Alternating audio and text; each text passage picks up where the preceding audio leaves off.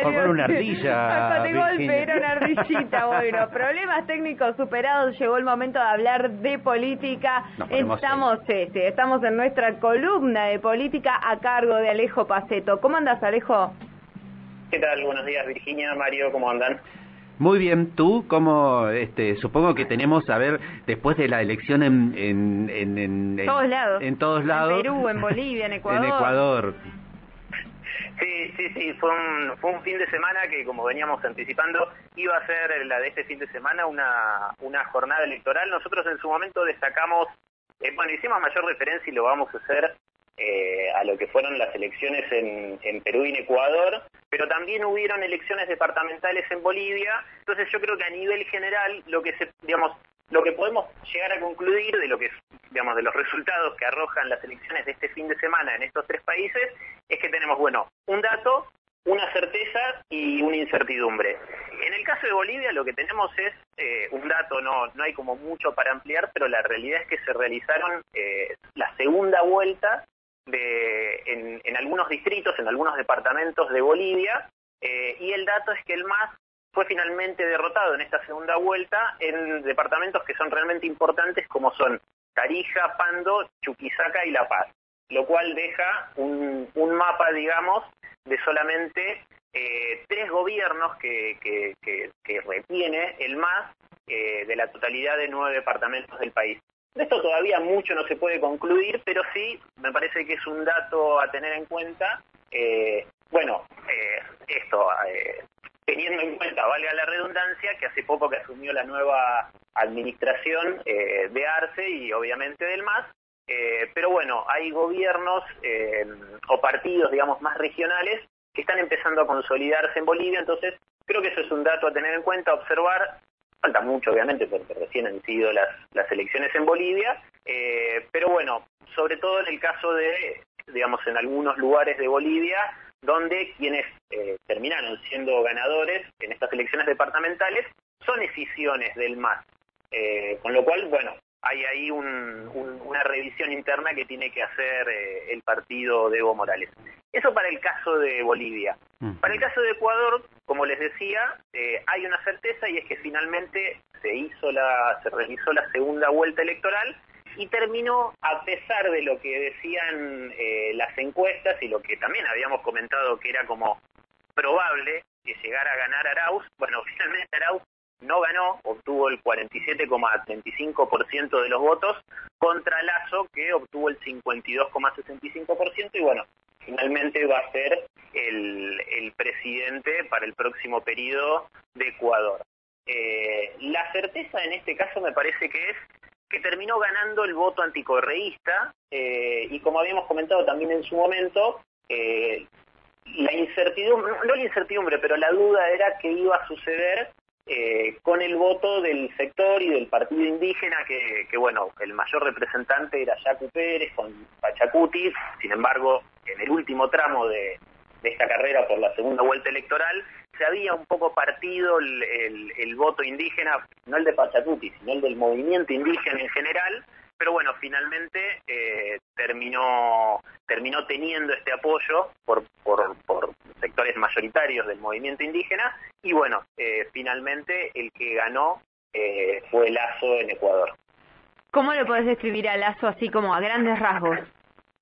Es un representante, digamos, es un empresario, ex banquero y representante de lo que podríamos llegar a catalogar como la centroderecha. Eh, bueno, obviamente más alineado a lo que sería la política exterior de Estados Unidos, eh, lo cual obviamente Estados Unidos eh, lo ve con ojos favorables, porque Ecuador, bueno, eh, en función de lo que es la, frontera que comparte con, con, Colombia, es, un, es una zona geopolítica de, que siempre fue de muchísimo interés para, para Estados Unidos, y bueno, también marca una tendencia, no sé si una tendencia, pero por ahí es un punto más para decir que eh, la región, eh, la región sudamericana, ¿no? Digamos, esto complica un poco por ahí este, que haya como una tendencia que sí supo haber en años anteriores, que también siempre lo hemos venido comentando, ¿no?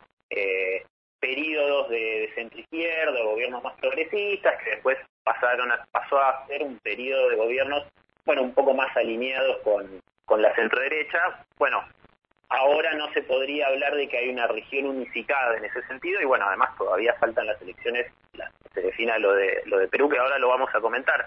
Pero bueno, me parece que eh, el caso de Lazo es un presidente, como les decía, por ahí más alineado a lo que es la política exterior de Estados Unidos, que puede llegar a tener una alianza por ahí más estratégica con la calle Pogo en Uruguay, así que ese creo que es un poco el, lo que describiría eh, a Lazo. Y hay un dato de color en este caso que, les voy a tirar, que es, eh, es muy interesante ver el, mapa de cómo fueron los resultados eh, en todo el país y está muy marcada la diferencia eh, que en líneas generales está en la idiosincrasia ecuatoriana está muy marcada la diferencia entre lo que es la costa eh, y la sierra y Amazonía ecuatoriana. Y la, realidad es que Lazo ganó eh, en gran parte de, en realidad ganó en lo que sería específicamente toda la sierra y toda la Amazonía, y Arauz o el correísmo eh, ganó solamente en, en, los cantones o en las provincias que, que, están, bueno, que son de la costa. Eh, nada, es un dato de color que me parece interesante y que sigue marcando las diferencias en, lo que le decían, lo que es parte de la idiosincrasia ecuatoriana, que bueno, se generan muchas diferencias ahí entre, entre lo que ellos llaman los cholos y los monos. Ah, mira, no, no ¿Los monos serían los que están en la, en la sierra, Alejo? No, los monos se les dice a, los que están en la costa y los cholos son, son los que están en, en la sierra y, y bueno, los sectores eh, cercanos a la Amazonía. Sí, Ecuador, y pasa también un poco en, en Perú. Bueno, hay, hay, se hace mucha diferencia, hay una cuestión ahí racial bastante fuerte, que bueno, por ahí nosotros no estamos muy enterados porque salvo que uno visite esos países y se interiorice un poco más, eh, bueno, es, algo que no suele pasar acá, o digamos las diferencias por ahí son más eh, digamos, con, quienes son inmigrantes de otros países, bueno, ahí la, fragmentación se hace un poco más a nivel cultural interna y, suele haber bastante disputa entre, entre la costa y la sierra.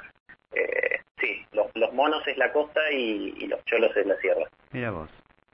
Sí, sí, sí, sí. Eh, bueno, entonces, como les decía, creo que acá la, la certeza y, parte del error de quizás de lo que fue la campaña de, de Arauz o del correísmo fue justamente la presencia de, de Correa, digo, esto se, se esperaba o se venía viendo en función de, lo que eran las últimas encuestas que eh, esto, la participación de Correa en la campaña podía llegar a darle un, la victoria definitiva a Arauz eh, y bueno, finalmente no sucedió, con lo cual ahí creo que también tiene mucho para replantearse a nivel interno eh, el correísmo en Ecuador, bueno, para, para, para el futuro, digamos, para el futuro político del, del movimiento. Y por el lado, perdón, de, Perú, bueno, eh, al final la segunda vuelta electoral, que va a ser para mediados de junio, va a ser entre Pedro Castillo, eh, representante del partido Perú Libre, y Keiko Fujimori de Fuerza Popular. Eh, en este caso, como les decía al principio, acá lo que tenemos es una situación de absoluta incertidumbre.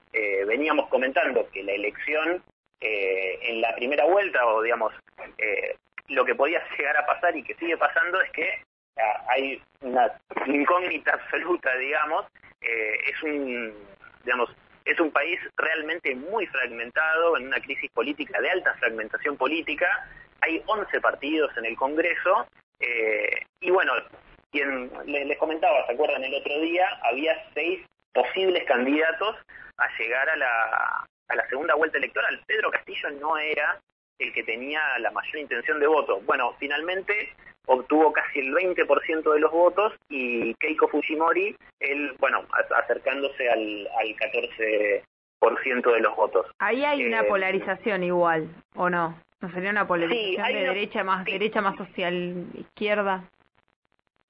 Sí, hay una polarización y de hecho eh, va a terminar sucediendo probablemente en lo que va a ser este tramo para, digamos, de cara a la segunda vuelta electoral. A ver, un poco para comentar quién es Castillo y para que se entienda. Eh, Pedro Castillo es un eh, es un docente de, la zona campesina del norte de Perú, tiene una historia vinculada también al, al, sindicalismo, digamos, docente, eh, es parte de este partido, Perú Libre, que se le dice que es un partido de, de tinte rojipardo. A ver, lo que va a ser seguramente la campaña, digamos, en esto de la polarización de la campaña para la segunda vuelta electoral, eh, se va a tratar de atacar seguramente a Castillo como miembro de Sendero Luminoso.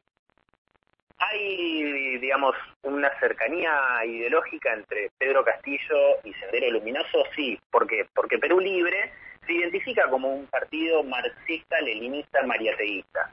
Pero la realidad es que eh, si, si un poco en la historia de, digamos, de, Pedro Castillo, como les decía, él fue, eh, es un docente de, la zona de Cajamarca, eh, es, referente del, movimiento sindical docente y él también formó parte en su juventud de lo que son las rondas campesinas, que en su momento fueron organizaciones autónomas que se dieron en determinadas zonas sobre todo de la Sierra de Perú, que es donde eh, más activó o donde sí, donde donde comenzó, digamos, las acciones de Sendero Luminoso, que justamente lo que hacían era impedir que Sendero Luminoso entrara a los pueblos. Bueno, Pedro Castillo fue un referente justamente de estas rondas campesinas en la zona de Cajamarca. Pero bueno, se puede llegar a hacer algún tipo de conexión, eh, por esto que les decía, digamos, por la orientación ideológica de Pedro Castillo, que es eh, digamos, cercana a, Sendero Luminoso. Pero como les decía, se lo ubica en una posición rojiparda porque tiene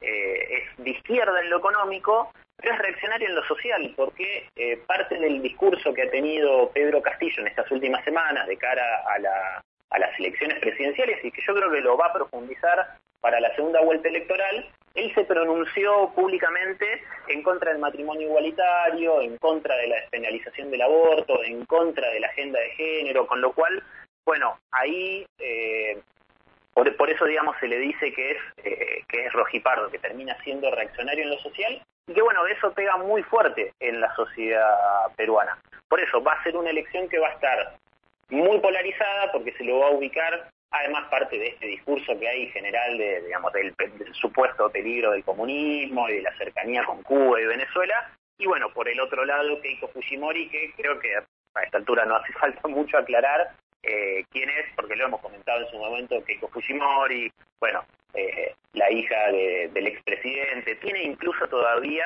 procesos judiciales en su contra, eh, pero sí, va a ser un, digamos, es, hay una situación de total incertidumbre con qué puede llegar a pasar porque además también en elecciones anteriores el Fujimorismo terminaba aglutinando eh, el voto de, derecha y de centro derecha. Bueno, como fue una elección justamente muy fragmentada, eh, tuvo este porcentaje de votos. Hay que ver si para esta segunda vuelta electoral eh, se logra aglutinar, en este caso, como fueron en las elecciones presidenciales anteriores, el voto anti-fujimorista.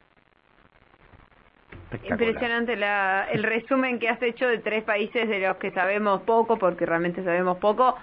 vamos a ver entonces, eh, ¿cuándo tenemos la segunda vuelta de Perú? Eh, es para mediados de junio, si no me equivoco, va a ser para el fin de semana del 15, 16 de junio. Eh, no, no tengo, perdón, la fecha a mano, se la debo, pero, pero si no me equivoco iba a ser eh, para, para ese fin de semana. Bueno, pero para esas fechas vamos a estar entonces retomando la cuestión de electoral de Latinoamérica. Alejo, muchas gracias. Por favor, a ustedes. ¿Cómo nos comunicamos con vos si queremos preguntarte algo, debatirte, sugerirte un tema? Eh, por Twitter es arroba el Colorau, con un final. Ahí está, arroba el Colorau, nuestro columnista de política, si lo quieren buscar, Alejo Paceto. Hasta luego.